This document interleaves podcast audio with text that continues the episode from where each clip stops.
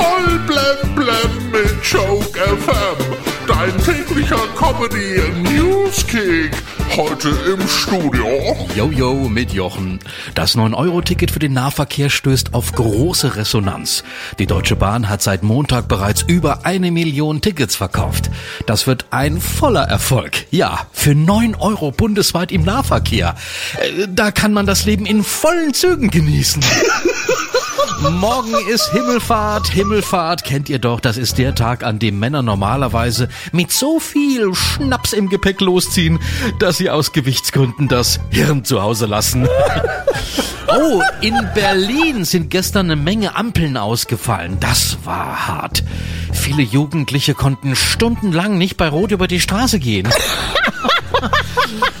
Model Lena Gerke wird anscheinend wieder Mama. Dabei hatte ich so gehofft, dass sie ihre Voice-Pause nutzt, um mal einen Moderationskurs zu besuchen.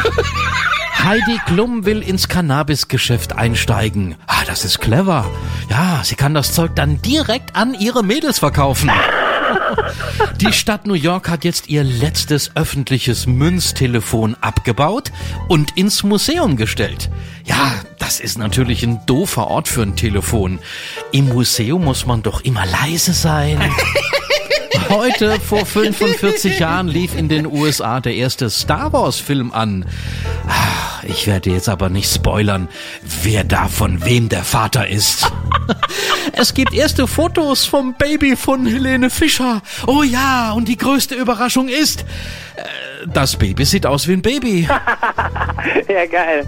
Voll blem auf Joke FM und auf joke-magazin.de.